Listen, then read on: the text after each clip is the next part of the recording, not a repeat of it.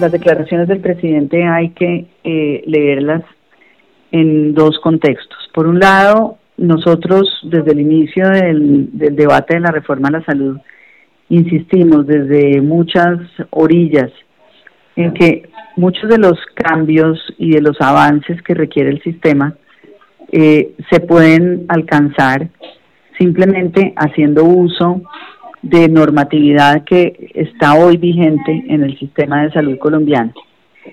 Esto particularmente tiene que ver con el, la implementación o el fortalecimiento más bien del modelo preventivo de salud. Eso es algo que está contenido en la ley 1438, que hoy eh, hacen ya las EPS y que perfectamente el gobierno puede fortalecer esa, esa implementación, eh, te repito, haciendo uso de las normas actuales.